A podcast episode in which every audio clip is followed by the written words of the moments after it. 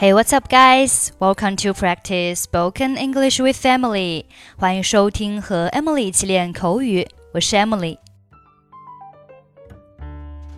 当你要给对方东西，请对方接下的时候，可以说 "Here you go"，给你，或者是 "Here you are"，"Here it is"。如果东西多，可以说 "Here they are"。 上牛排馆吃牛排的时候，经常会听到服务员说：“How do you like your steak？” 疑问词 “how” 可以用来询问事物的程度或状况，因此这句话问的就是牛排要几分熟。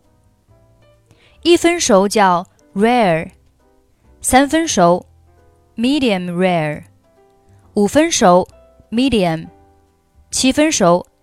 Medium well，全熟，well done。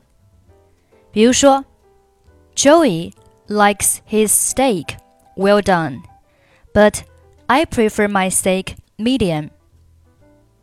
Joey 喜欢牛排全熟，但我偏好牛排五分熟。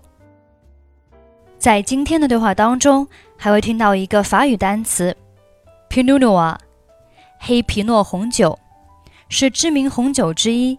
口感细致易入口。我们来听一下今天的对话。Hello，请问我可以看一下菜单吗？Hello，May I see the menu, please？先生，给您。今晚还会有其他人加入您吗？Here you go, sir. Will anyone be joining you tonight? 没有，我一个人用餐。No, I'm dining alone. 您想先喝杯鸡尾酒吗？Would you like to start with a cocktail? 好的，麻烦你，给我一杯杜松子和奎宁水。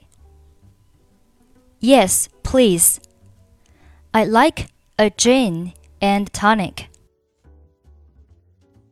好的，一杯杜松子和奎宁水。That's one gin and tonic。谢谢。今天的主厨特餐是什么？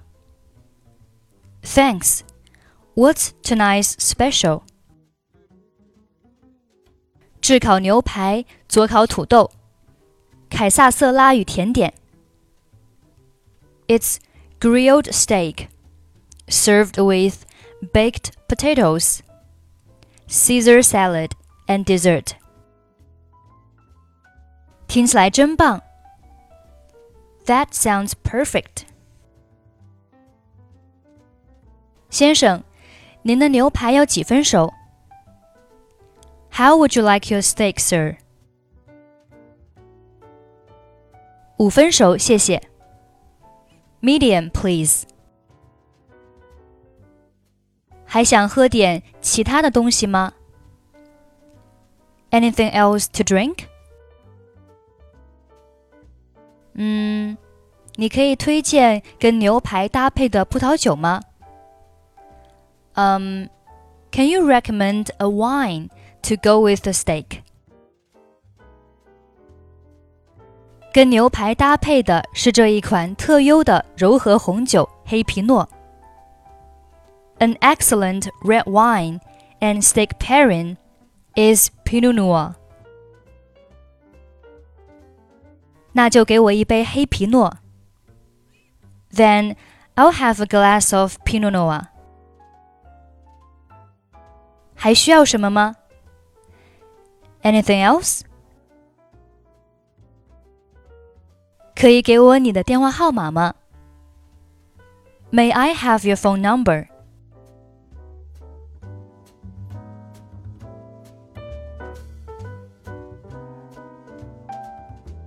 Hello. May I see the menu, please? Here you go, sir. Will anyone be joining you tonight? No, I'm dining alone. Would you like to start with a cocktail? Yes, please. I like a gin and tonic.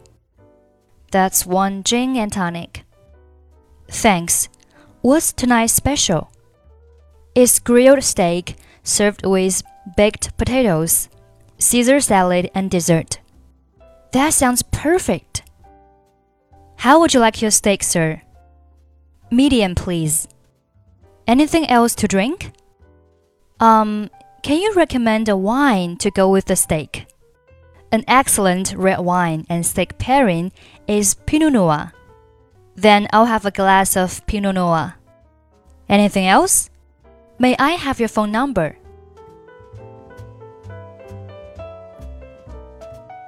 Okay, that's pretty much for today. 如果您想参与本期节目的跟读版本以及语音打分，欢迎您关注我们的微信公众号“英语主播 Emily”。在公众号里回复“节目”两个字就可以加入， 或者你也可以关注我们的抖音号“英语主播 Emily”，获取每日一个单词发音的视频。I'm Emily. I'll see you next time. 拜拜 bye.